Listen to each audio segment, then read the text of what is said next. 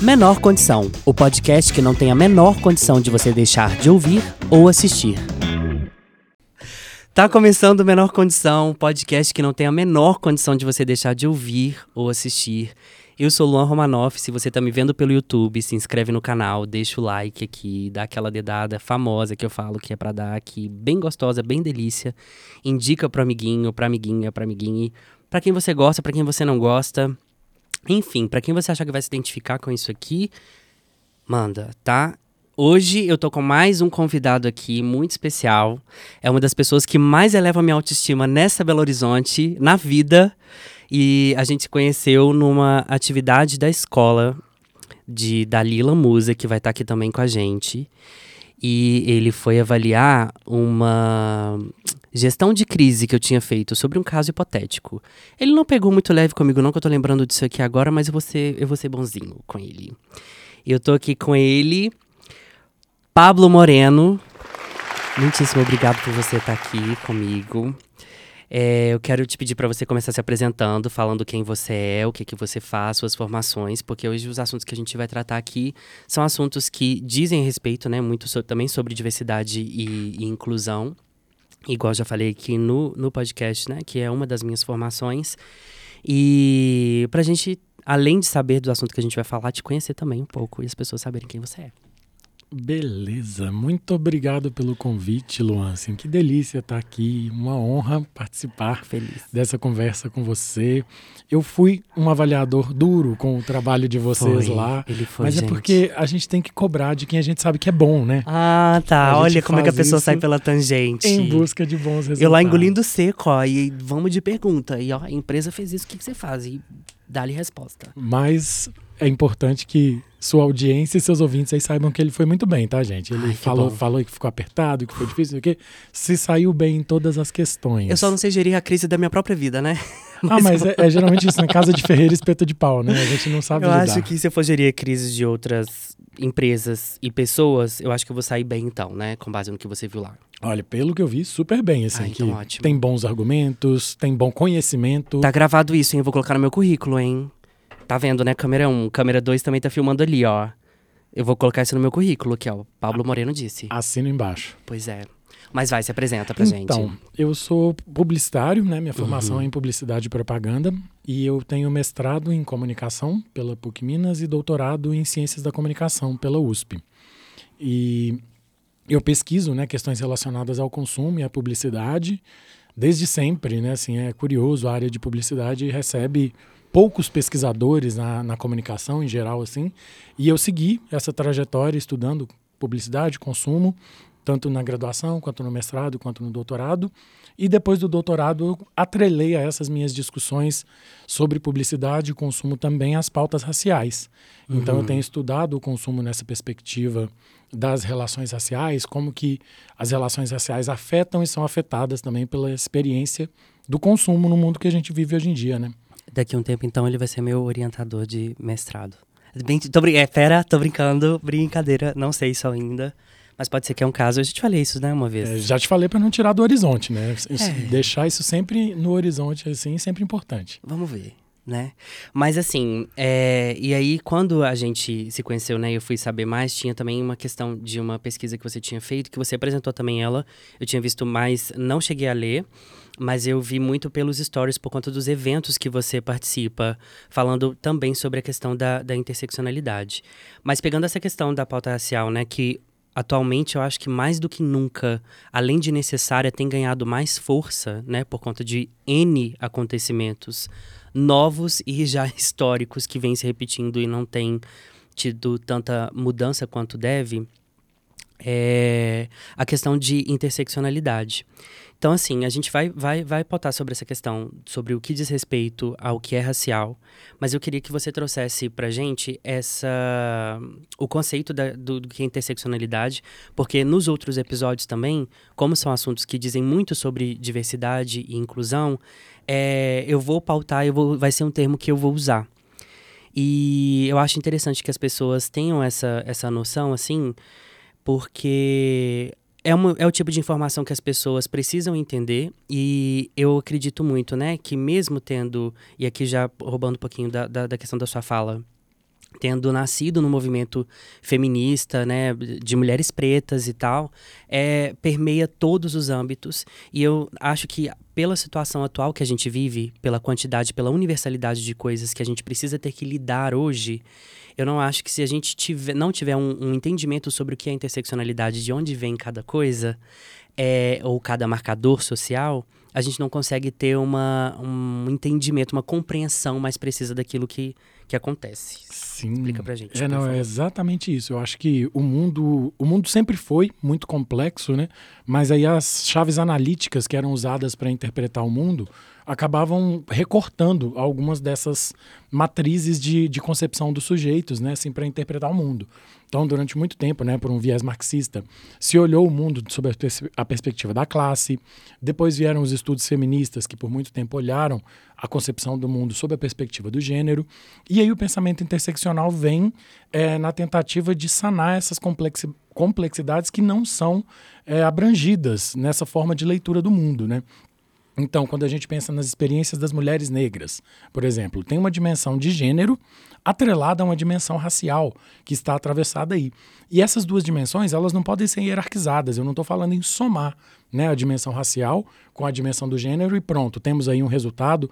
Porque se a ideia for simplesmente só somar essas matrizes que constituem a nossa identidade, a gente cai naquela brincadeira que o pessoal costuma dizer da, da Olimpíada de opressão, né? Vamos ah, ver quem é mais, é, né? Quem Vira é uma mais. competição. Vira um quem somatório, é, um somatório de quem sofre mais ou de quem possui mais lugares de privilégio. E aí a teoria interseccional ela vem com essa proposta interessante de compreensão do mundo, que a ideia é romper com esses essencialismos, né? Assim, a gente não olha sob a perspectiva somente de classe, não olha somente sob a perspectiva de gênero, não olha somente sob a perspectiva é, racial, mas a gente considera essas, essas perspectivas todas combinadas como um, uma metáfora, né? A Kimberly Crenshaw, uma pesquisadora estadunidense que vai criar o Taurina taurina, que vai cunhar o termo interseccionalidade. E aí tem uma coisa curiosa, né, quando a gente pensa na origem da interseccionalidade no mundo.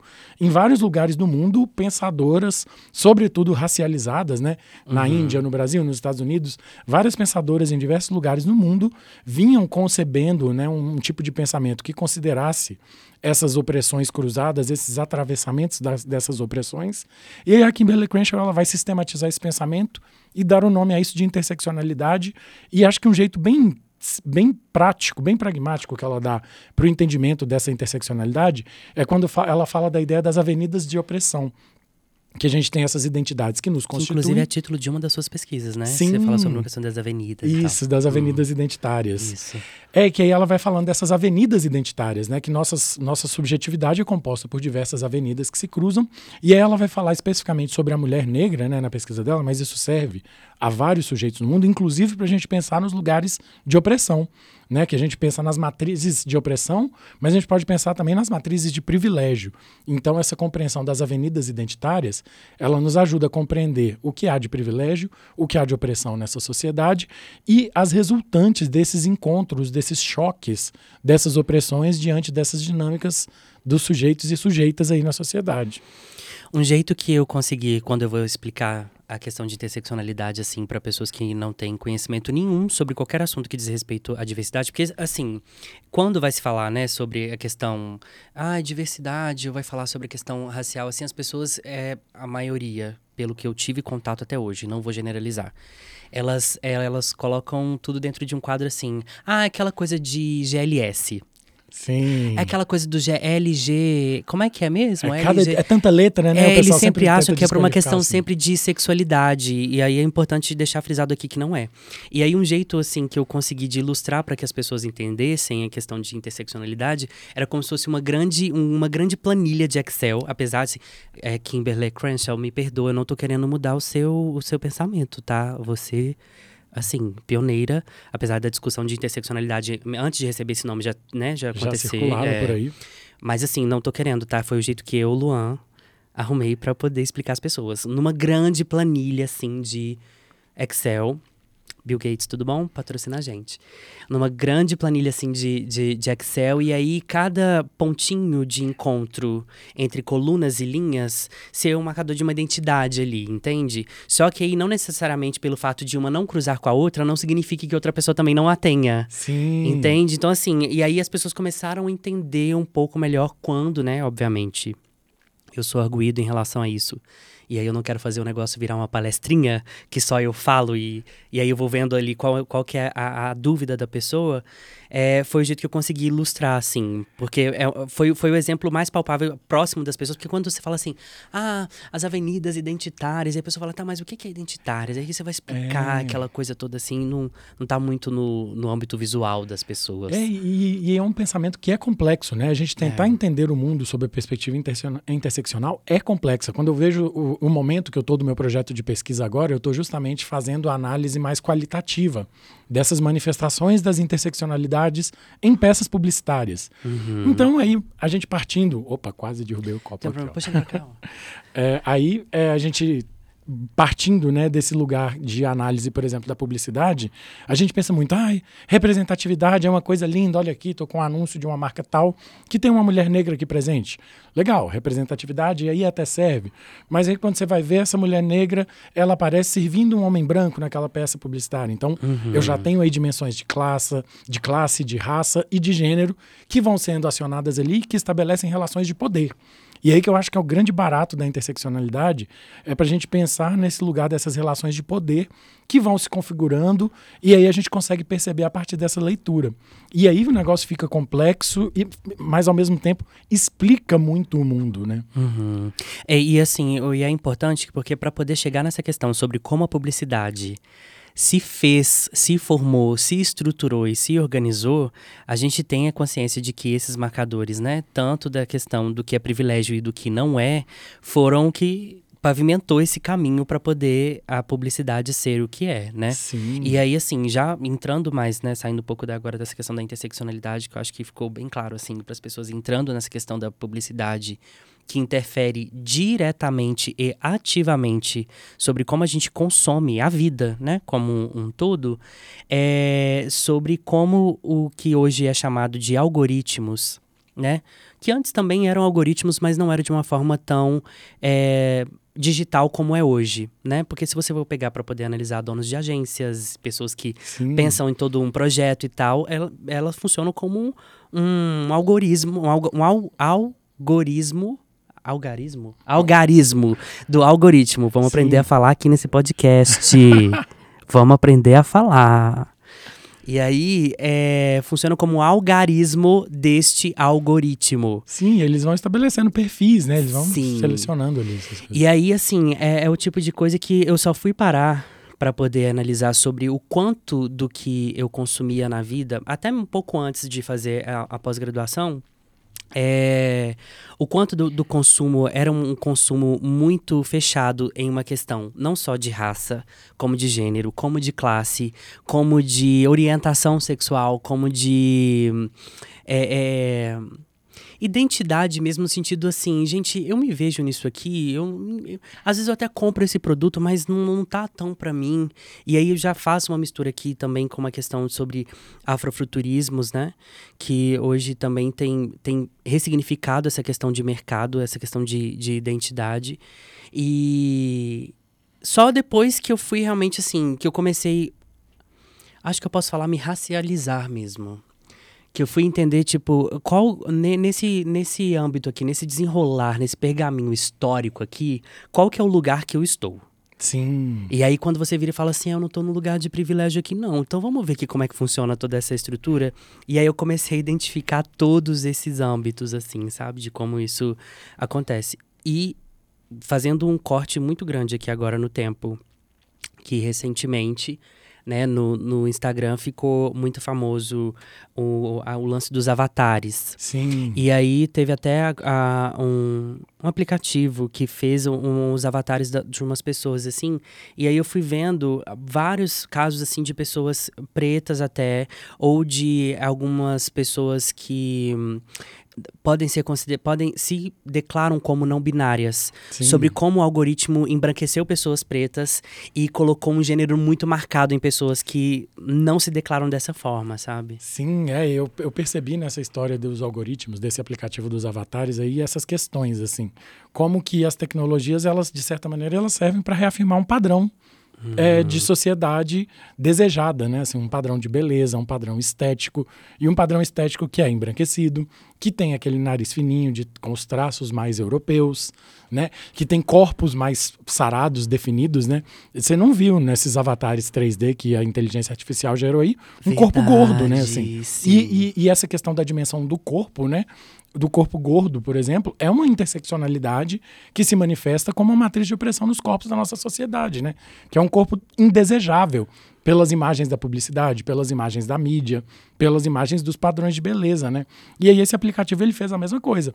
Era todo mundo magro ou sarado, né? Na imagem gerada ali. E nessas suas pesquisas, assim, eh, tem algum objeto de análise que você pode falar sem expor marcas, porque a gente não quer fazer propaganda aqui pra você. Quer patrocinar? Acesse aí, ó, dá o link, dá o like, se inscreve. Lá no perfil do, do, do podcast tem o Linktree que vai direcionar para todos os contatos. No Instagram tem lá o e-mail. Se quiser encontrar, entrar em contato, acho que eu nunca falei isso aqui, é a primeira vez que eu tô falando. Quer entrar em contato? Quer patrocinar? Manda jobs, faz um pix pra gente, entendeu? Acessa lá e fala aí pra gente que Menor condição nas redes sociais. Menor condição nas redes sociais. Olha aí, ó, por Pablo Moreno. Gente, eu, vou, eu acho que eu vou usar o Pablo agora pra poder fazer os anúncios do, do podcast. Viu, produção? Vamos analisar, eu acho que eu vou botar ele pra poder gravar, que eu vou usar a voz dele pra poder abrir e pra poder fechar o podcast. Vai Me ser chama isso, eu que eu acho. venho. Olha aí. Mas, Mas então, assim, teve algum objeto de, Teve. de análise? Qual que foi? Como é que foi Então, isso? sem citar o nome das marcas, só para te contextualizar um pouco desse processo. É um projeto de pesquisa que eu iniciei na UFMG em 2019, Uhum. né? Que assim, os professores universitários a gente tem que ter projetos de pesquisa em andamento. Uhum. E aí é um projeto que eu iniciei em 2019, ele terminaria agora em 2022, mas a gente teve uma pandemia que fez o mundo acabar. Aí E além da pandemia, um dele saqueamento também, né? De de governo, recursos, não é? Corte de recursos Pois é, uma precarização da educação, da pesquisa. E aqui eu faço questão de deixar isso aqui firmado, de que não só a educação primária, mas também aquela, aquela de pesquisa que traz resultados efetivos para a gente de forma quase que imediata, ela também precisa ser valorizada. Precisa. Então, analisa muito bem se quem você está apertando na urna está valorizando ou está sucateando isso. E é isso, aí, aí por conta dessas dificuldades da pandemia, essa dificuldade de corte de recursos, eu pedi a prorrogação por mais dois anos nesse projeto de pesquisa, então ele segue Uhum. até 2024, mas foi um projeto no qual eu selecionei as 10 marcas eh, brasileiras mais valiosas segundo o ranking Interbrand, que é um, um ranking anual que sai, que classifica as marcas mais valiosas do país, e aí eu peguei toda a comunicação dessas 10 marcas nos anos 2018, 2019 e 2020, em anúncios veiculados no- em revista, né? então anúncio de mídia impressa, mas também em conteúdos postados por essas marcas em redes sociais.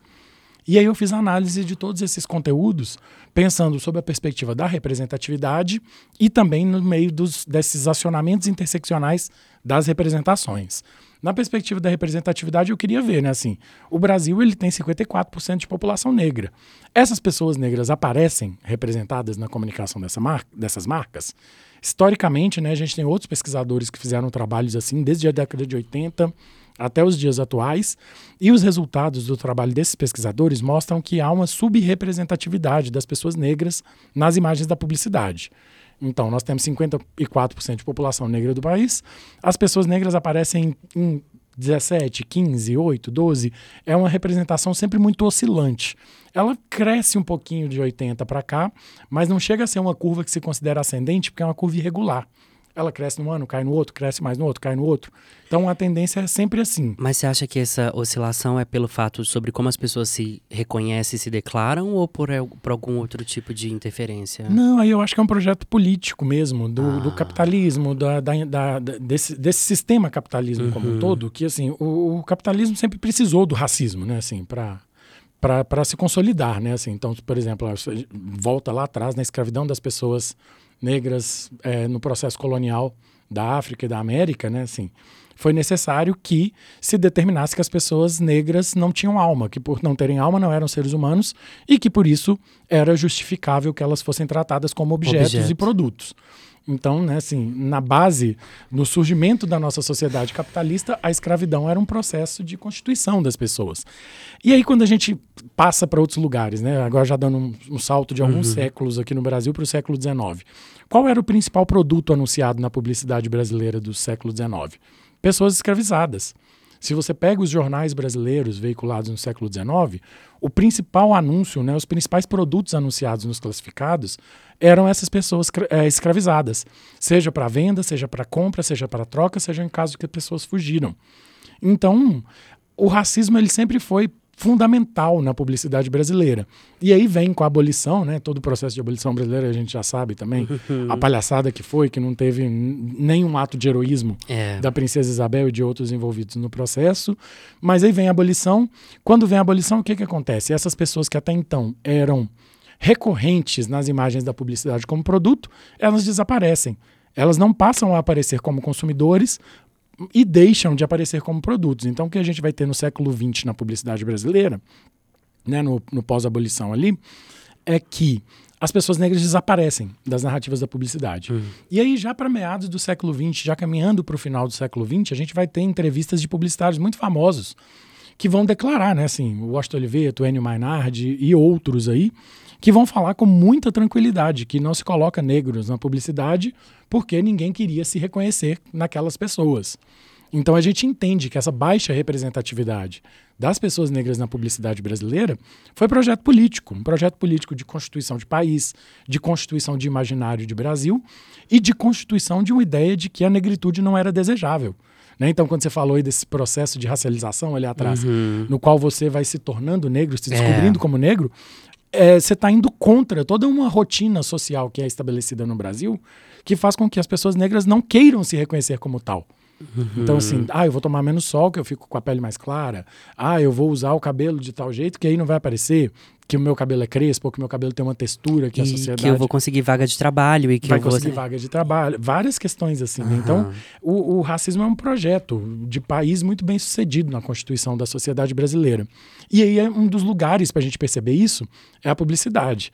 Vou citar o nome de um intelectual cancelado aqui para falar sobre isso, uhum.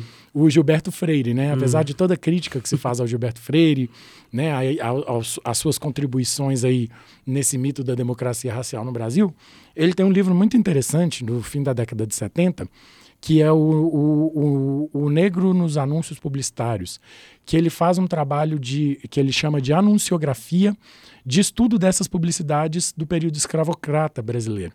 Tem umas barbaridades que ele escreve no livro, como, por exemplo, ele chega a insinuar que a escravidão brasileira não foi tão violenta quanto a escravidão dos Estados Unidos. Não, gente. É. Tem umas barbaridades assim, nesse nível. Mas, ao mesmo tempo, é um trabalho muito interessante que ele mostra como a publicidade é um lugar fundamental para você entender a constituição das sociedades.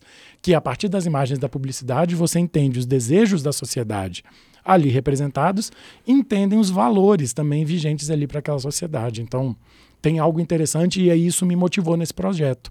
Aí eu, eu recorro a esses pesquisadores que olharam isso na década de 80, 90, 2000 e que eles apontam que essa representatividade era sempre muito baixa. A partir do início do século XXI, essa representatividade começa a crescer, e aí o próprio professor Muniz Sodré, né, um dos mais importantes nomes da pesquisa em comunicação do Brasil, se não mais, e aí eu acho sempre incrível falar isso, né, um dos maiores nomes da pesquisa em comunicação do Brasil é um homem negro, né, o Muniz Sodré, e aí ele tem até um livro chama Claros e Escuros, Claros e Escuros, que ele vai falar sobre isso, né? Ele fala sobre como no século XXI as marcas de repente descobrem que as pessoas negras podem ser consumidoras. Tal qual Beyoncé em Lemonade. Defina Beyoncé em uma palavra, Pablo. A maior. É a maior. É isso aí, tá? Aqui este podcast reverencia Beyoncé. Não fale mal de Beyoncé aqui. Ela precisa ser reverenciada sempre. Precisamos. É, é sobre isso aí. Tal qual, então, as pessoas descobriram, tipo, gente, olha aqui, existe preto, o povo preto existe. É, e eles descobriram que existia um povo preto consumidor. E aí, quando eles falam Black assim, money. É, existe um povo preto consumidor, então vamos começar a fazer publicidade para esse povo. E é aí que a gente começa a ter no século XXI um time do crescimento nesses índices de representatividade e que aí, a partir de 2018, eles vão dar um salto bem grande e estão hoje em patamares até então inéditos na publicidade brasileira, ainda muito distantes dos 54%. Estamos longe ainda de ter representatividade de, de, da população brasileira na sua proporção real na publicidade, mas cresceu muito. Você acha que corre o risco dessa porcentagem ser maior? Eu estou perguntando isso baseado pelo fato da questão da racialização que eu te disse, Sim. que eu acho que muita gente não se reconhece como tal e não consegue entender pela questão de colorismo mesmo da, né, Sim. brasileira, de entender o seu lugar ali assim. E entender o seu lugar não é um termo muito agradável de se usar porque parece que a pessoa tem que estar num lugar específico, mas de reconhecer a sua identidade. Sim. É isso que eu quis dizer, tá, gente? Não, não quis dizer tipo assim, separar pessoas. Sim, sim. É, e eu acho que, e de novo, a gente, para pensar nisso tudo, tem que voltar nesse processo de constituição do Brasil como nação mesmo. Uhum. O processo de constituição do Brasil como nação passou por isso, por essa ideia de. Tinham vindo muita população negra para cá, os, as pessoas escravizadas. O Brasil foi o país que recebeu a maior população africana que veio para cá. E aí, de repente, eles viram lá a Revolução do Haiti e falaram assim: opa, peraí, o risco de acontecer algo assim no Brasil é grande. Então, o que, que a gente faz? Vamos abolir a escravidão, trazer imigrantes europeus para o Brasil, e esses imigrantes europeus vão clarear esse povo. Com o passar do tempo, a, o plano né, desses processos todos de miscigenação da população brasileira era que em 2000 o Brasil fosse como o restante dos países da América, por exemplo, que não tem mais população negra. E só que esse projeto deu errado. Né? Deu errado e a população negra brasileira segue resistindo aí e ainda é hoje maior parte da população do país. E aí eu concordo com você quando você acha que essas pessoas não se reconhecem ainda. Eu acho que a própria classificação racial do, país, do Brasil é muito complexa, né? A gente tem a categoria racial pardo, Pardo. aí, que, que na verdade ela serve como referência a essa população negra miscigenada, mas ela vem sendo usada recorrentemente no Brasil por brancos que não querem assumir sua branquitude. né? Não é, menino? Então, nas últimas eleições a gente teve um índice alto de pessoas que se declararam pardas pretas sem serem pardas ou e pretas, né? Assim como as pessoas se reconhecem, para receberem verba, gente. Sim. E aí eu falo aqui para a sua audiência, Luan, assim, que, gente, não tem a menor condição, saibam disso. Pelo IBGE, Não, pardo e preto condição. é negro. É. Negros são pardos e pretos. Se você não é negro, você é branco ou indígena ou amarelo ou asiático, né, como se diz. Mas a categoria pardo, ela é um negro de pele clara. Então, assim, vamos fazer um letramentozinho. Eu acho que falta isso no Brasil, assim, um exercício de um letramento racial para as pessoas se entenderem. E aí eu, aí eu talvez esteja passando um paninho de leve assim para o povo brasileiro, porque eu fico nesse lugar assim. A gente viu aí nas eleições muitas declarações de pessoas se declarando pardas que são brancas para pegar recursos né, do fundo eleitoral aí. Mas eu acredito que tem gente que não saiba mesmo dessa classificação racial, que tem gente que vá, faz na inocência. Porque existe esse projeto do Brasil de não se discutir a racialização do povo. Então, quando não se discute, qualquer coisa vale, né? É, é assim, quando você joga, né, o que vier e quer me atender aqui nesse lugar que eu não sei do que que é, é o que eu vou acatar. Exato. Nossa, é uma discussão que, assim, eu, eu, fico, eu fico sempre muito envolvido, obviamente, porque diz diretamente a respeito a mim, mas é porque quando eu vejo essa questão que você fala sobre a falta de, de letramento, até mesmo essa questão, não só esse episódio, mas também o podcast como um todo, pelo menos nessa temporada. Ô, Carlos, eu vou te pedir para subir o ar só um pouquinho, por favor. Eu pedi para poder deixar mais quente. E aí agora eu tô sentindo Esquentou demais, calor. eu também É. tô sentindo aqui. É... Perdi, né? O que, que eu tava falando, gente? Da Esqueci. questão do letramento racial. Sim, e aí uma das propostas, não só desse episódio e do, do podcast também, é justamente trazer um pouco dessa. Não formação, informação pode ser também, mas é porque eu ia fazer uma brincadeira aqui com. Ok, ladies, now let's get information. É de trazer realmente essa, essa, esse letramento, assim, saber o que se aproximar disso. É óbvio que eu não vou ser prepotente aqui o suficiente pra falar assim, gente. Agora que vocês ouviram ou assistiram esse episódio, vocês estão letrados. Não porque é um estudo que se amadurece constantemente, né? A gente vai descobrindo outras interseccionalidades. Se você não entendeu o que é interseccionalidade, volta lá pro início do episódio e escuta o que o Pablo tem para poder dizer, porque ele explicou brilhantemente bem. E é, além de ter outras é, interseccionalidades que vão, né, não se descobrindo, mas que vão se identificando, né, e vão ali formando um senso comum entre outras pessoas, tem outras existências que a gente também ao longo do tempo vai, vai entendendo e se descobrindo, né? Sim. partindo dessa questão que você falou do sobre o processo né, de racialização que o Brasil não nos trouxe. Essa que é a verdade. E aí, sobre essa questão da- das pesquisas que você foi fazendo, assim, é, das marcas que eu falei pra você não citar o nome, né? Que você foi analisando, assim, o, o que que você percebeu, assim, qual, se tinha algum método a ser usado, tipo, vamos mostrar pessoas nessa, pre- pretas nessa condição, vamos, não vamos mostrar nessa, Ah, aqui se aplica, aqui não se aplica. E eu tô perguntando isso porque, assim, tem uma questão de hoje, de, hoje não, de uns tempos pra cá, de uns anos pra cá, de, pode colocar uns 10 anos assim. Quando eu comecei realmente a entender essa questão, eu parava e falava assim, gente, mas não tem pessoas pretas. Aí depois que eu comecei né, a envolver mais com essa questão, não só das análises, mas dos estudos também e tal, eu falei, mas também não tem nenhuma pessoa com deficiência. Sim. Mas também não tem. E aí você vai vendo toda aquela escassez e eu falo, meu Deus, mas ficou toda aquela. A- a- todo, todo literalmente um filtro, né? Assim, você só vê gente de um mesmo jeito, de um mesmo biotipo, de, um mesmo, de uma mesma situação. E assim, antes de passar a palavra para você sobre essas marcas, é- aqui eu já vou fazer um, um, um outro, uma outra observação, né? Porque muita gente hoje é, coloca essas situações sobre em três sílabas, duas letras. Mi, mi, mi. Se você que está me ouvindo e você que está assistindo aqui entende que toda essa discussão é mi, mi, mi, eu não vou ser grosseiro com você, você está no lugar certo. Mas entenda que é, até mesmo para isso se tornar um incômodo a ponto de identificarem, classificarem como mi, mi, mi, mostra todo um lugar que você está confortável na sua vida porque foi construída baseado em tudo isso que a gente está falando até aqui. E que a Grada Quilombo ela tem um artigo científico maravilhoso que foi, inclusive, acho que foi. Acho que foi a Pamela. Ai, Pamela queria, viu? Pamela, por favor, vem aqui no podcast. Vem, Pamela. E aí ela passou pra gente, acho que foi ela mesmo, se não foi ela, foi a, a Viviane. Eu, eu tenho que lembrar É agora. a máscara ou não?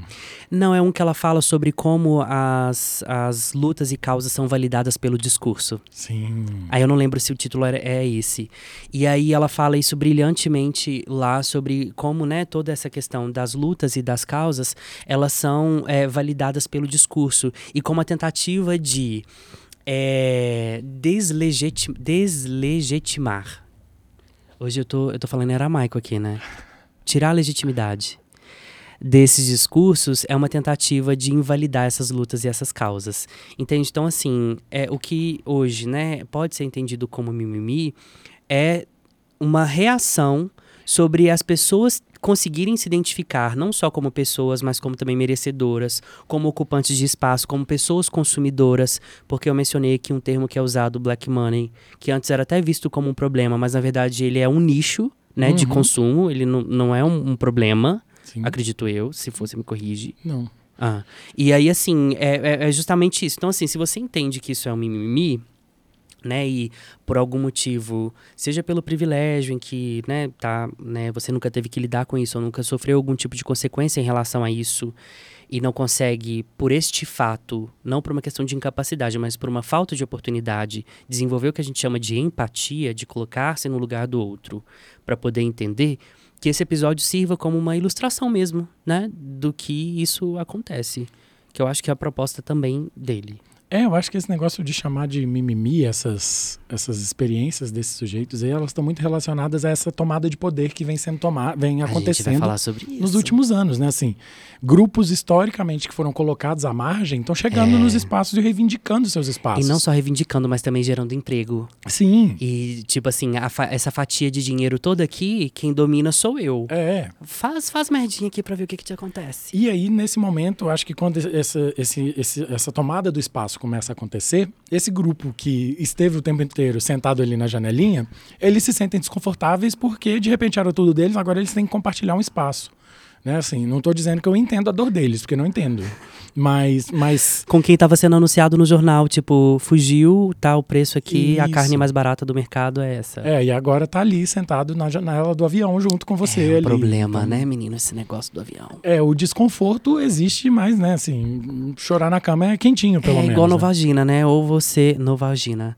Novalgina. Ou você toma, ou você engole, ou você passa mal. É, né? Ou engole ou passa mal. É isso aí. No dia que eu vi isso, eu vi isso em alguma publicação que eu não lembro o que, que é. Eu fiquei rindo horas dessa besteira. Porque para mim, piada quanto mais ridícula, para mim, mais me faz rir. E aí falaram assim: eu sou que nem Novalgina, ou você tom, ou você engole ou você passa mal. Então, assim, é isso. Aí a escolha tá na sua mão. O que vai acontecer é que a gente vai estar nesses espaços. As ressignificações, elas vão continuar acontecendo, e, enfim. E aí você perguntou desse desconforto das marcas e falou desse, desse desconforto, dessa chegada nos espaços aí também. Eu lembrei, eu lembro sempre da minha experiência em levar esses trabalhos para congressos, né? Assim, hum. É, aí é uma opção política minha também. Eu, em geral, eu não gosto de apresentar esses trabalhos nos os congressos, né? Eles são organizados geralmente por GTs, uhum. Por sessões, por grupos de trabalho. E eu, geralmente, eu não gosto de levar esses meus trabalhos para GTs sobre raça. Que aí eu falo para as pessoas, gente, eu não sou um pesquisador sobre relações raciais, eu sou um pesquisador de comunicação e consumo. Uhum. Então eu quero apresentar as minhas pesquisas nos espaços destinados às discussões sobre comunicação e consumo. E nessas horas é sempre muito divertido ver esse desconforto, assim, porque geralmente é lá uma mesa composta por 15, 20, 30 pesquisadores, com um, dois pesquisadores negros, e aí vou eu lá apresentar esses trabalhos sobre esse desconforto dessas representações, né? E você as pessoas nas cadeiras assim, né? É, é, é, é chega a ser engraçado esse desconforto. E aí quando eu vou lá falar das marcas, por exemplo, ah, essa marca aqui, ou então nem essa marca, quando eu olho para o meu material geral, por exemplo. Ah, em 2.800 é, posts de, de uma rede social e em não sei quantos anúncios de revista, o material todo, que totalizou 2.800, eu não vi nenhuma representação de família nuclear tradicional, heterossexual, patriarcal negra. Consegue me entender aqui o que é que eu digo disso, por exemplo? Uau. Não há, nesse conjunto de materiais veiculados entre 2018 e 2020, uma família papai, mamãe, filhinhos negras as famílias negras representadas sempre são representadas com a ausência de uma dessas figuras.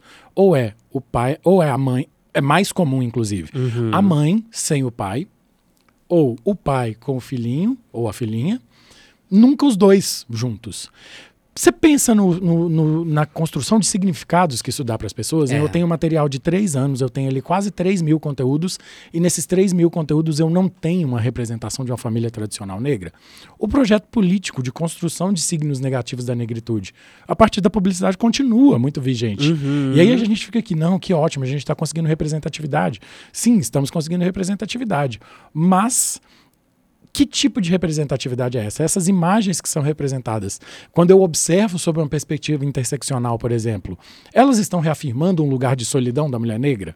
Elas reafirmam que essa mulher negra não Nossa. serve para ser amada, para constituir família, para tomar um, para ser tomada em casamento, uma coisa assim. Uhum. Dentro, pensando nos valores.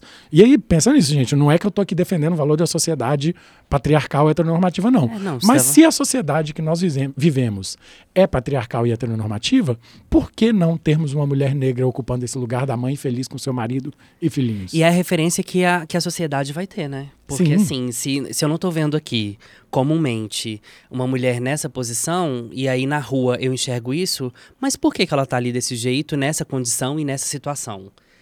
Porque se você não tem a referência disso, porque você não viu isso em nenhum momento da sua vida, na hora que você tem um contato com uma realidade que não foi exposta por, meio, por, por meios publicitários, e quando a gente fala publicitários, fala no, no como um todo, né? Em é, filmes, novelas. É, nesses e, lugares enfim. de constituição da cultura, Sim. né? É, a pessoa ela vai assustar e ela vai é, é, entender assim, tipo, tem alguma coisa errada nisso aqui que eu não consigo identificar o que, que é, mas eu sei que essa pessoa não devia estar tá aqui.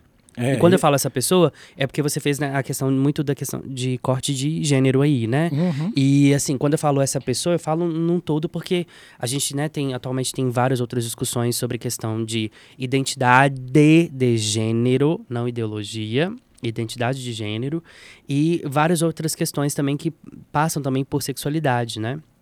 É uma das pessoas que vai estar tá aqui comigo no mais um spoiler. Eu fico soltando spoilers aqui.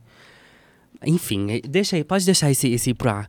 É o Arthur Bugre. E aí, assim, eu tô super ansioso pela vinda dele, porque, nossa, todo, toda troca que eu tive com o Arthur Bugre sempre foi também muito rica e eu fico muito feliz, assim, sempre que eu tenho oportunidade de poder ter a oportunidade de ouvir ele, sabe?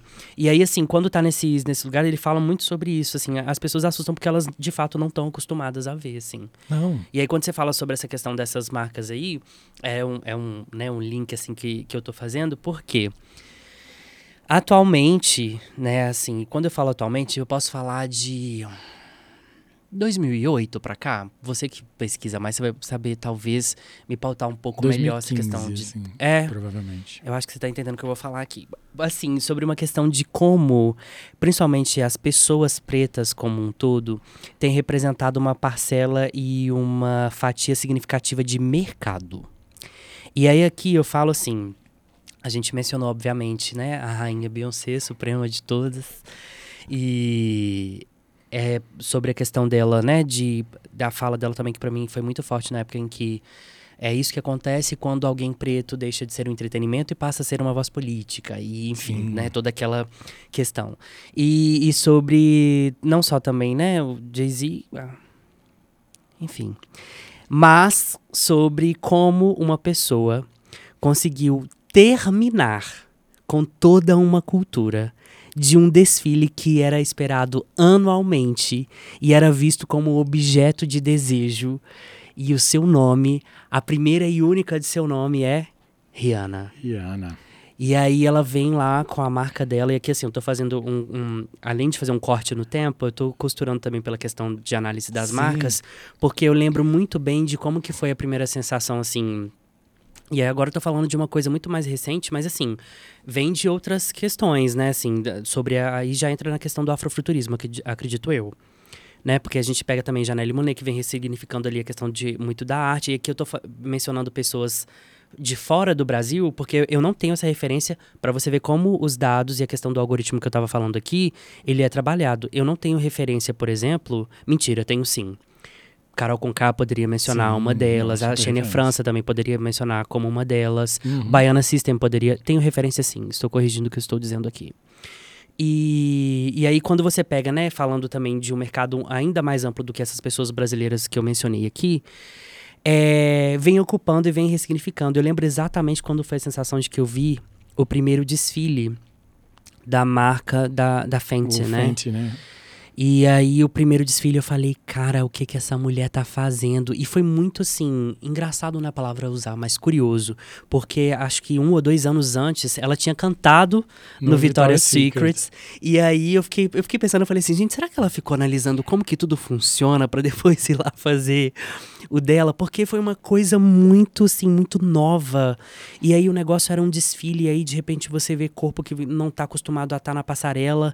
E aí, a Victoria's Secret já tinha uma mantido já aquela postura de não vamos colocar desse jeito, não vamos incluir tais pessoas. Sim. E a marca perdeu o valor de mercado. Eu fiquei assim, gente. E foi rápido, né? Assim, Sim. Muito rápido ela foi perdendo o valor de mercado e perdeu a relevância social, né? Sim. Que eu acho que uma das questões que que as marcas se preocupam hoje em dia, lógico, né? as marcas estão preocupadas inicialmente em vender produto e ganhar dinheiro. Isso é óbvio. Mas além de vender produto e ganhar dinheiro, elas estão preocupadas com sua relevância. E a Victoria's Secret é um caso histórico, assim, de uma perda de relevância muito rápida, né? E veio por conta desses processos que a Rihanna traz com, com o Fenty Beauty dela, assim. Eu ia falar uma coisa aqui. Eu vou falar, depois coloca um pi nessa parte, marca. Deixou de, a Victoria's Secret deixou de ser Victoria's Secret pra virar Foi. Coloca um pi no nome da marca que eu falei. Só isso, assim, porque, gente, vamos combinar? Foi isso que aconteceu. Foi. E, e, o barato foi esse, né? Assim, que era uma indústria que estava acostumada a afirmar para as pessoas: não há espaço para corpos gordos, não há espaço para corpos pretos, não há espaço para corpos com deficiência, não há espaço para corpos trans. E aí vem a Rihanna e solta o primeiro já com pessoas trans, pessoas negras, pessoas gordas, homens usando lingerie, corpos que não apareciam no Sim. Victoria's Secret e já foi uma explosão ali, né? O desse ano foi o, o de 2022 agora, é, o quarto, né? Acho que foi o terceiro. Foi o terceiro? Acho, acho que foi o terceiro. Pois é, e assim, e o negócio super consolidado, né? Assim, e, e aí tem uma coisa interessante também pensar que para os preços nos padrões dos Estados Unidos são produtos baratos. Para a gente comprar aqui do Brasil é, é caro porque o dólar né? da é. conversão fica cara. Mas para lá são produtos com preços acessíveis ao povo de lá também, né? Então ela fez um, um, um, exercício de construção de marca muito brilhante ali.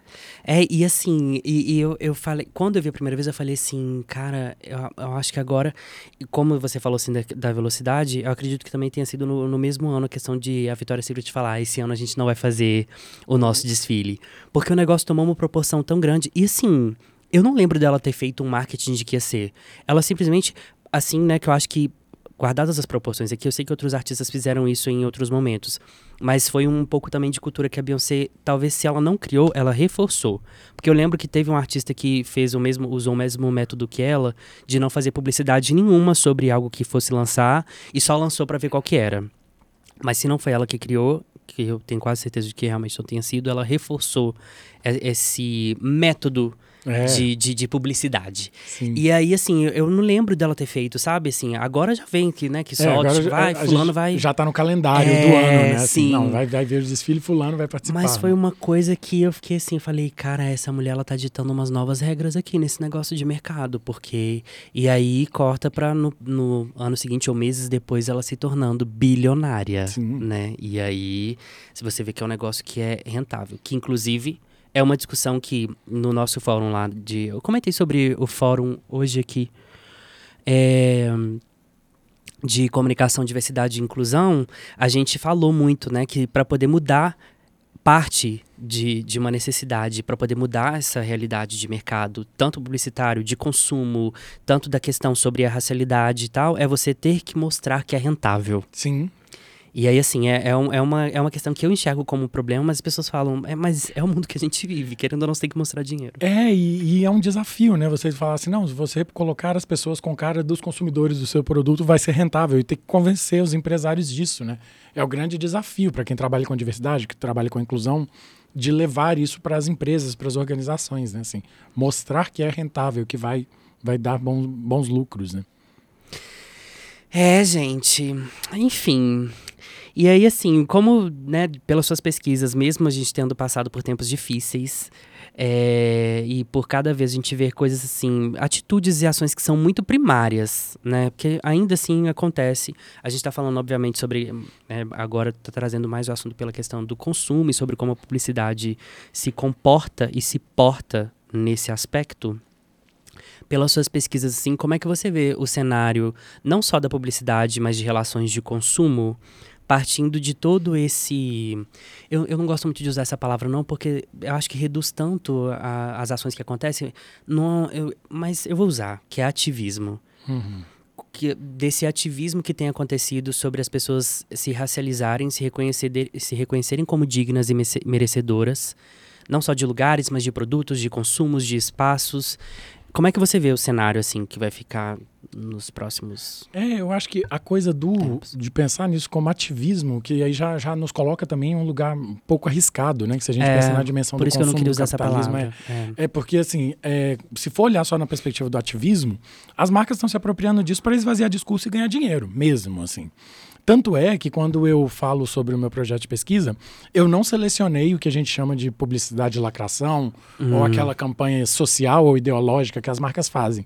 Eu estou olhando o material institucional do dia a dia delas ali como que ela vai se comunicar com os consumidores dela no dia mais ordinário do ano. Entendi. No dia a dia ordinário do ano. Eu não estou olhando como ela se posiciona no Dia Internacional da Mulher, como ela falou no novembro. Dia do, é, em novembro, no Novembro Negro. Estou olhando como é o dia a dia dessas marcas. Uhum. Claro que esse material todo entra, porque eu peguei o material do ano inteiro, uhum. mas eu estou olhando especificamente para esses dias mais comuns. E aí é nesse lugar de olhar o mais comum que eu tento escapar um pouco dessa ideia de pensar somente no ativismo. Porque assim, eu acredito no ativismo, nessas reivindicações dos movimentos sociais, como algo que vai ser transformador e que vai incluir a sociedade, né, e vai incluir esses grupos minorizados nesses espaços, né? Então, eles vão reivindicar políticas de empregabilidade para pessoas negras, trans, com deficiência e etc. Eles vão, eles vão reivindicar que esses corpos e grupos minorizados estejam em, em lugar de decisão nas empresas, né, eles estejam ocupando espaços ali e isso tudo vai refletir ali nos processos de representatividade e representação da publicidade. Então, assim, o ativismo, na verdade, ele transforma estruturas e a transformação das estruturas muda a cultura. Já as marcas, eu acho que elas é, é, elas vão, vão, dar resposta a esse ativismo. Hum. A sociedade começa Você a cobrar. Não acha que eles vão ser um agentes, então? Você acha que eles vão reagir a isso? É, não eles, agir. Isso, eles não Entendi. vão agir, eles vão ser sempre provocados. Eles não vão. Eles, se, se, eles forem agir, vão, vai ser numa tentativa de cooptar ou de esvaziar. Mas eles nunca vão agir por iniciativa própria, porque eles têm essa, essa concepção de que, ah, eu estou fazendo assim agora, está me dando dinheiro, eu não estou perdendo, por que, que eu vou mudar? E é no, no, momento em que elas começam a perder dinheiro que elas buscam formas de agir e de dar respostas à sociedade. E aí, nesse sentido, eu acho que eu tendo a ser otimista de acreditar que nos próximos anos, ou nas próximas décadas, ou nas próximas gerações, talvez sejam mudanças que eu não veja, por exemplo, Uhum. mas eu, eu sinto que as coisas vão melhorar, assim. E aí é inevitável a gente pensar nisso, né? Assim, pensar em ciclos. A gente teve um primeiro ciclo no qual foram implantadas políticas de cotas que colocaram esses grupos minorizados na universidade. Depois, essas pessoas na universidade, elas começam a fazer estágios. Dos estágios, elas são contratadas para as empresas. E aí, elas chegam na empresa, já começa a mudar a mentalidade das empresas, reivindicando melhores formas de representação, maior representatividade. Ainda, a partir daí, começa a se reivindicar a presença dessas pessoas em cargos de poder. Então, eu acho que é uma estrutura que vai caminhando, degrau por degrau, um degrau de cada vez. De vez em quando ela dá uma escorregada, cai um degrau e volta para trás um pouquinho. Mas eu, eu acho que o caminho é sempre rumo a uma evolução. E até essas reações que a gente vê dessas pessoas incomodadas com a chegada desses grupos lá é uma resposta de que está caminhando. De- do efeito disso, né? É. Sobre como isso acontece. Eu- É, porque assim, é, a- esses dias eu vi na, na internet um. Foi um post, assim, foi uma, uma sátira muito. É assim, é, é difícil falar que é engraçado, né? Quando é algo que toca nesse assunto. Mas realmente foi, foi chegou a ser cômico, assim, que era. Acho que era a Mari Bob, não lembro. Ela ligando para uma central de atendimento, falando assim: Ah, é porque eu só tô vendo pessoas pretas nos anúncios e na, não tô vendo mais, eu tô com medo de ficar sem trabalho. Aí o atendente preto falando assim: Ah, a senhora começou a observar isso em novembro? Ela falou assim: Foi. Ele tá assim: Não, relaxa, que depois que novembro acabar, você vai, a senhora vai ter trabalho de novo, vai ficar tudo certo. E assim, eu ri na hora, mas a gente ri. Talvez quem, quem não, não, não é atingido, né, por essas por esses marcadores assim social não não, não sabe é, é, é, como é ser consequência disso não entenda o grau da, do que é engraçado mas assim é Do um engraçado tragicômico, é né? isso que você ri de nervoso sabe e eu comecei a rir assim e realmente é uma é uma questão que eu acho que tal qual também na, na questão de mês sobre é, LGBT, né? As empresas também têm usado isso como uma, um estandarte, assim, tipo, olha Sim. aqui como a gente tá engajado e A como gente, a gente tem tá antenado." crachazinho com arco- arco-íris. É, e aí a gente, olha só, a gente tem aqui né, essa parcela aqui de pessoas, igual, né, a gente já tem registros e, infelizmente, é, narrativas e falas muito tristes de CEOs de empresas que falam que não dá pra poder nivelar as pessoas por baixo, porque Sim. então, assim, aí você percebe que, né, dependendo da questão das organizações, por máximo que elas reajam a isso, elas também não, tão, não estão preocupadas em criarem mecanismos para que toda essa, essa estrutura seja de fato alterada, né? Assim, Sim. eles não veem isso como investimento, veem como gasto. É, e aí a- entra um outro fenômeno, que talvez vou abrir um, um leque para a gente passar para um outro assunto também quando pensa nisso, que é a experiência dessas primeiras pessoas que chegam nesses lugares, né? Ai, total. Que é o, o desafio das representatividades, Uhum. né? Ah, é, agora temos uma mulher negra que ocupa um cargo de liderança aqui É. nesta empresa. Não vai ser fácil para ela, assim, ela provavelmente vai Em comer o pão que o condição? diabo amassou na mão daquelas pessoas. Aham. E, e aí, mesmo ela passando total. por todas as violências que as interseccionalidades dela acionam a ela ali naquele processo, ela tem que existir, ela tem que ser forte, porque ela não está representando somente a si, né? ela está representando uma coletividade. Né? Então, aí acaba sendo pesado também para esses primeiros que chegam nesses lugares, nesses espaços. Né? É, e, e isso também é usado muito, principalmente na plataforma LinkedIn, como um brand employer, employer branding. E, e aí você, eu fico analisando assim, eu falo assim, gente, tá, essa pessoa tá aqui nesse contexto, mas será em qual condição que ela tá lá dentro, né? Ou tem uma palestra do Silvio Almeida, tá, tá no YouTube, inclusive. Eu vou procurar e vou deixar aqui no link de descrição desse vídeo e do episódio, para vocês assistirem. É que ele fala sobre a, a diferença de inclusão para inserção. Então, assim, às vezes a pessoa ela tá lá, né, pra empresa falar que é uma empresa inclusiva, mas ela não está inserida de fato dentro Sim. daquele, daquele meio. E muitas vezes ela sofre as consequências por estar ali em nome da inclusão, né, sem estar de fato inserida Sim. dentro daqueles meios ali. E eu também acho que na questão da, da publicidade ela não tem feito nenhum movimento assim para que para mudar essa realidade ou para identificar isso assim. Nenhum, é. O, o Francisco Leite, ele é pesquisador, ele é o organizador daquele livro, Publicidade Antirracista. E ele, no capítulo dele nesse livro, ele vai colocar, né, assim, a- ele vai fazer todo um trabalho teórico de resgate dos princípios antirracistas e de como esses princípios antirracistas eles podem ser aplicados nas estruturas da sociedade, dentre elas o mercado de trabalho, na publicidade, por exemplo. E aí ele coloca todos os princípios da publicidade antirracista e quando a gente vai ver as agências de publicidade achando que, ah não, vou fazer uma campanha aqui com um, ator negro e pronto, ó, tá aqui já é antirracista. E não, né? Um processo antirracista, ele envolve essa inclusão, ele envolve essa, envolve essa inserção, envolve uma mudança de, de mentalidade para que essas pessoas negras sejam inseridas nesses espaços. E eu estou falando só de corpos negros, mas são para várias, para esses corpos interseccionais que são atravessados por essas matrizes de opressão, para eles serem colocados nesse espaço e sobreviverem ali, né? que é muito fácil. Ser colocado no espaço e entrar no processo de adoecimento, né? Eu vi hoje uma reportagem até fazendo um paralelo assim, não é na iniciativa privada, mas de uma deputada daqui de Minas que não quis candidatar à reeleição e falando que a política brasileira é um lugar de moer mulheres negras de que é, o processo de violência e adoecimento que ela passou ocupando uhum. esses espaços institucionais da política foi tão grande que ela falou assim, não, não quero mais. Não quero estar nesse Vou finalizar o meu mandato aqui e não quero isso mais, sabe? Porque... Eu não vi isso. Depois manda. Manda, manda. Eu, eu, eu escutei isso da... da Tha... É Thaís o nome dela, gente? Eu não lembro agora. Até sua amiga. Não é Thaís, não. A gente já fez até uma live junto pela Absurda na, na, na semana do. De, gente, eu não posso esquecer o nome dela. Como é que eu esqueço o nome das pessoas assim? Enfim, eu vou, eu vou lembrar essa amiga sua te falando. Que ela fala, ela trabalhava na Câmara. Acho que é na, na Câmara ou na Assembleia Legislativa aqui, em BH. Ah, Mayra, não. Não. E aí ela fala que é um ambiente adoecedor. Esse é o termo que ela usou. Ela fala um ambiente adoecedor, assim, trabalhei lá e tal, e não. E são esses lugares, né? Assim, você pega esses lugares de poder, né? Assim, os lugares as grandes, os grandes órgãos públicos de poder, as grandes empresas públicas e as grandes empresas privadas. Né? São, são lugares de disputas de poder muito grande. E essas matrizes interseccionais, voltando ao que eu falei lá no início, elas estão relacionadas a dinâmicas de poder.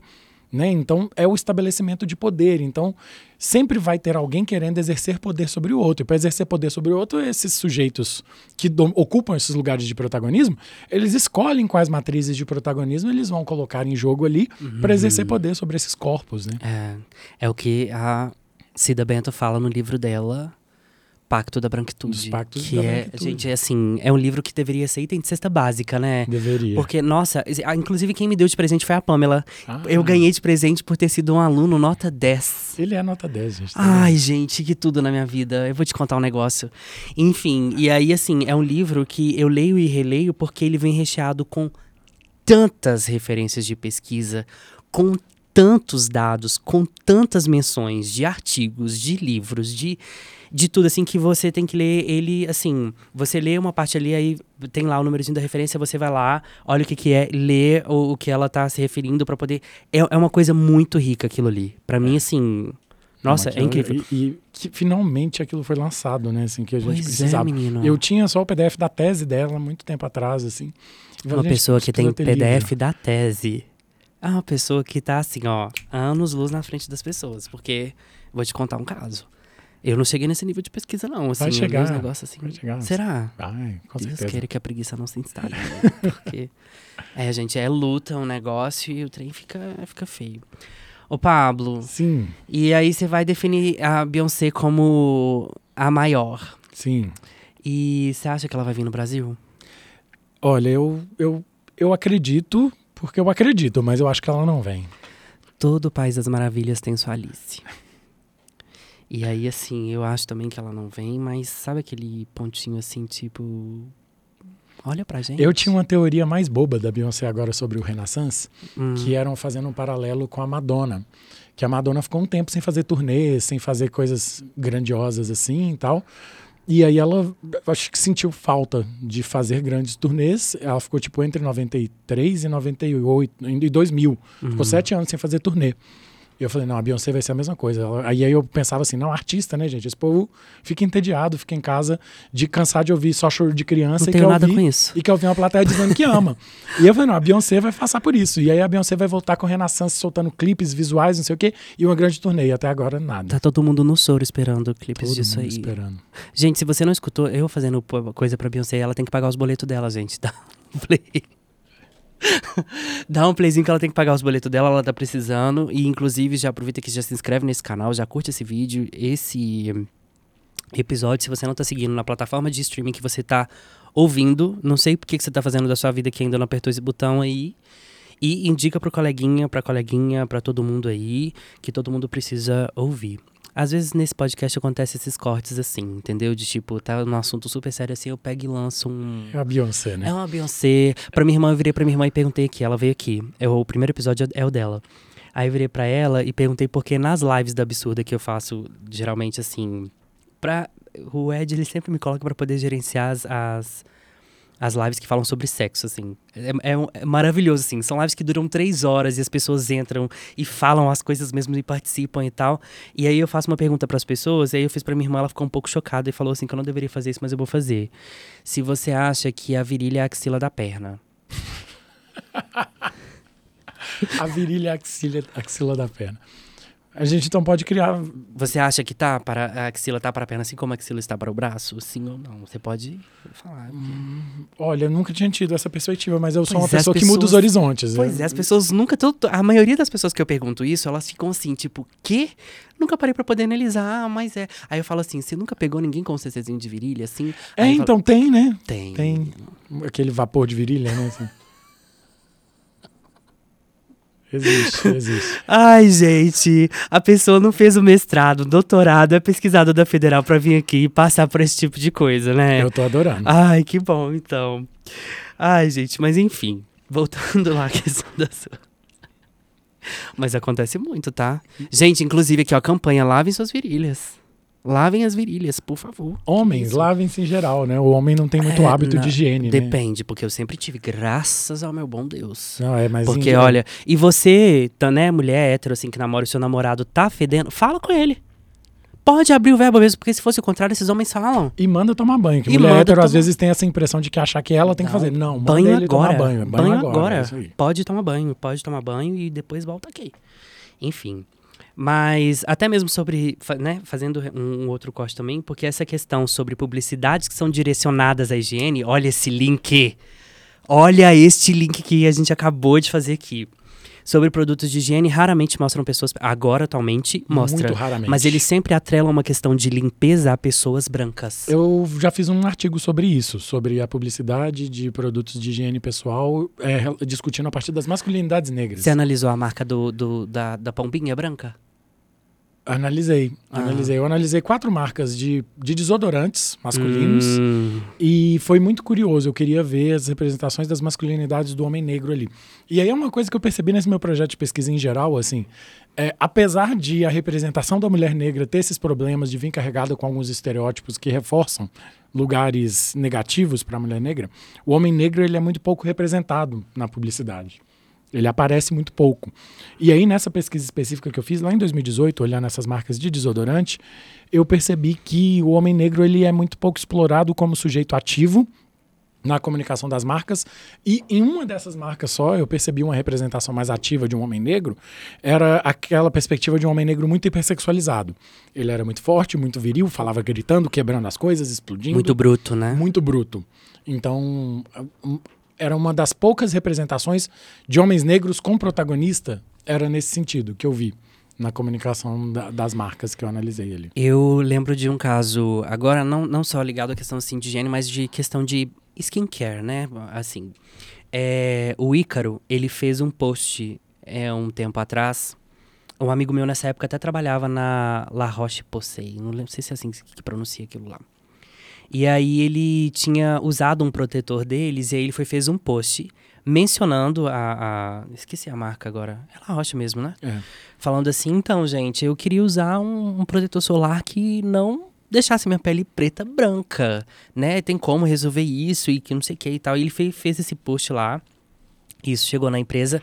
Inclusive, eles chamaram ele para poder fazer o, o, o, a publicidade da, da nova linha de, de protetor solar, que vinha com, uma, com pigmentação. E aí, assim, quando ele falou isso, eu comecei a observar os outros produtos que é, até mesmo eu consumo, que é, são direcionados para pessoas brancas. E aí, conversando, vendo, na verdade, uma palestra da doutora Kathleen, que ela é a especialidade. É, Dermatolo ela, dermatologista. Sim, né? sim, sim. Ela falando sobre como as, as marcas, né, elas não fazem é, é, produtos assim para pessoas pretas e que elas entendem que pessoas pretas têm uma resistência à dor, a, a, a, terem que suportar ali uma, uma, uma certa condição física que as pessoas brancas não suportam. E aí, é, quando ela é chamada para poder prestar esse tipo de consultoria dentro das empresas, ela fala: até hoje vocês não entenderam o que, que é para ser feito. É, e, e, pensando, por exemplo, nas, nas, nas marcas de skincare aí, de novo vem o efeito Rihanna, né? Até o lançamento das linhas de maquiagem da Rihanna, eram muito poucos produtos de maquiagem voltados para a pele negra, né? Ela tem protetor solar? Eu nunca tem. uso maquiagem, então não sei. Ela é tem tá. bases e protetores solares em diversas tonalidades. E foi, uhum. foi a partir da marca dela que as outras marcas resolveram lançar. Porque antes ah. era assim, era uma para pele escura, uma para pele branca, e aí as mulheres negras elas fazem o hábito de misturar muitas bases. E aí, a partir da linha da Rihanna, começaram a surgir. Esse ano, pela primeira vez, eu comprei um protetor, um protetor solar facial é, com pigmentação para pele negra. Até então nunca tinha visto. Hum. Assim, deve existir há mais tempo, mas. Sim, mas é eu, o que você conseguiu é, ter contato. Eu cheguei na farmácia, fui comprar e tinham quatro marcas com produtos diferentes para várias tonalidades de pele. Eu falei, olha, temos uma mudança acontecendo aí, né? Assim. É que é o que volta que você disse hum, lá um pouco atrás, né? Que é a, as empresas reagindo a isso e não de fato agindo, né? Uhum. Assim, uma reação delas e não uma, uma uma ação. Mas nessa questão da, da Rihanna, por exemplo, é o tipo de coisa que eu não, não tenho acesso, assim, protetor solar até que sim, mas eu uso o dessa marca que eu mencionei, assim, né, quando de fato precisa. E como não é uma, uma, um produto que eu tenho acesso, assim, mas não tenho acesso porque é uma coisa que não tá ali na prateleira, sabe, assim, Sim. assim, ao alcance, e eu também não vejo nada sendo vinculado, assim. Não, e é. eu acho que parte também dessa questão do, dos algoritmos que continuam mantendo essa estrutura de tipo, não vamos é, vincular isso aqui direcionado a essas pessoas. Porque não vejo, assim, canal de televisão. É, é... Como é que chama? coisa de YouTube. Ah, os patrocinados do YouTube. Patrocinados de YouTube, assim, chamadas. Não vejo em nenhum lugar, assim, para poder falar. Assim. Por não. exemplo, eu fiquei sabendo agora do negócio da Rihanna porque você me falou. Sim, é. Foi uma, uma coisa que veio da marca dela. E é curioso, né? Assim, voltando de novo um pouquinho no, na história do tempo aí, né? Ali no início do século XXI, quando a gente começa a ter as marcas é, é, lançando produtos voltados para o público negro, eram produtos muito segmentados e segmentados a, a, um, a, uma prestação de serviço dentro desse projeto de Brasil. Então, assim, a consumidora negra começa a aparecer nos produtos de beleza, nos produtos que alisavam o cabelo ou que clareavam a pele. Ela não aparecia como uma mulher negra ainda para essas marcas, né? O processo da transição capilar ele vai ser uma coisa muito recente no Brasil que vai ser também da, da, década passada, e que as marcas começam a lançar produtos para deixar os cabelos crespos naturais, bonitos.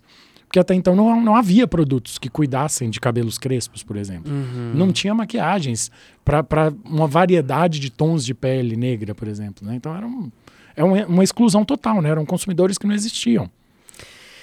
É, eu acho que daqui para frente a gente pode ter uma, uma noção assim de que o lugar que a gente tá agora não é o lugar que a gente vai estar tá lá no futuro. Isso é, agora eu estou partindo do seu otimismo, de acordo com o que você falou aqui. E que essas mudanças, né, que agora, por exemplo, os pesquisadores, os futuros pesquisadores, que eu espero realmente que sejam muito mais valorizados do que os de agora, que tenham muito mais recursos do que os de agora, que tenham muito mais investimentos do que os de agora, que não sejam sucateados e precarizados como os de agora têm sido, nem saqueados, eu fico muito nervoso com isso. É, não, é, é, é para ficar é, mesmo. Eles vão ter uma referência mais vasta, né? De, assim, de onde pesquisar, de recursos, de onde partir, do que, que era o dado passado. E também ter um, um, campo muito mais, uma gama maior e um campo muito mais diversificado, assim, para poder buscar essas informações e também apresentarem outras propostas de mudança, sabe? Assim, publicitárias, Sim. É, e pensar em pesquisadores consumo, também é um negócio muito doido. Eu faço questão de falar isso sempre para os meus alunos, né? Assim, eles chegam agora querendo pesquisar temas relacionados a questões raciais e ainda ainda que a gente tenha tido um crescimento muito grande nessa produção sobre as questões raciais nos últimos oito anos, ainda tem assuntos que a gente não consegue ver. E aí é um movimento que eu fiz, né? A gente estava falando agora há pouco do, do famoso teste de pescoço, né? Que é chegar no lugar e ver quantos negros, quantas pessoas gordas, quantos Sim. PCDs tem Sim. nos espaços, né? Olhando de um lado para outro. E isso também passa por um, um, teste de assim, onde estão as bibliografias? Eu sempre gosto de olhar nas revistas mais bem avaliadas da minha área, né? Assim, uhum. explicando para os seus ouvintes aqui, na, na, dentre os pesquisadores, existe uma coisa que chama Qualis, que é um sistema de avaliação das revistas científicas. Uhum. Então, quanto é, as revistas são avaliadas em A1, A2, A3, A4, B1, B2, B3, B4, que é a nota dela no Qualis. O A1 é a maior, até o C, que é o menor. Gente. E o Oscar da, da pesquisa. É, é tipo uma avaliação Sim. qualitativa, assim, são vários indicadores que estabelecem essa nota. Hum. E aí eu sempre olho nas revistas com qualidade mais alto da minha área, por exemplo, que é da comunicação, é, quais são os, os autores que estão publicando lá sobre questões raciais. Sabe o que me chocou? Eu fiz um teste é, em 2022, eu fiz uma pesquisa assim, eu descobri nas seis maiores revistas da área da comunicação no Brasil, são pouquíssimas pessoas que publicam é, que conseguem passar na peneira de seleção dessa revista e publicar temas relacionados a questões raciais. Em todas essas revistas, que são revistas que existem há 20, 30 anos, eu tinha lá dois, três, quatro, se muito, artigos sobre questões raciais, por exemplo. Então, a gente ainda está engatinhando muito nas discussões. Né? Então, são espaços que ainda tem muito para ser desbravados. É, por isso que eu vou unir o meu otimismo ao seu, assim, porque quando eu, é, eu vejo assim, ah, tal empresa fez tal coisa, tal empresa fez não sei o que, blá, blá, blá, blá, blá, blá, blá. Eu olho assim e falo, hum. Sei não, hein? Você sabe quando você olha assim, aquela coisa. A gente tipo, sempre desconfia. É, né? na, na turma mesmo da, da, da, da pós em, em comunicação, diversidade e inclusão, eu era o mais pessimista de todos, assim. Vinha uma pessoa falando assim, ah, porque tal empresa fez tal coisa. Aí eu falava, ah, mas fez tal coisa porque mas é assim porque tá desse jeito, tá né? Porque se não fosse assim, porque né? é só para poder apagar o fogo ali, que não sei o quê. Enfim. Mas eu acho que é isso. É, você quer dizer alguma coisa? Eu... A gente já vai caminhar pro final. Eu queria agradecer o convite. Foi ótimo estar aqui. Eu que agradeço essa aula super aprofundada super, assim, eu tô, eu tô, eu já sabia que você já era assim um poço de conhecimento e de conteúdo, mas eu tô muito feliz que você tenha topado. Você foi uma das primeiras pessoas que eu, que eu convidei para poder estar tá aqui. E assim, foi um convite num dia mais improvável possível. E você falou assim: não, bora lá, e é isso. Já e coloquei na agenda na hora. Colocou na agenda na hora. E isso para mim teve um significado muito grande, assim. Eu quero muito te agradecer por isso. É, eu tô muito feliz por esse momento, eu tô muito feliz por ter você nessa primeira temporada na que abre, assim, porque eu acho que entrega em qualidade muito e em qualidade grande.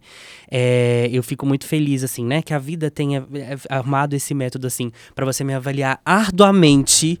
Vou deixar aqui registrado isso, é, na questão lá da gestão de crises, mas, assim, foi um enriquecimento muito grande e eu fico sempre acompanhando os seus é, não só os seus posts, mas os seus trabalhos, assim, os eventos que você vai e tal. E eu sempre fico olhando assim, eu falo, gente, olha lá.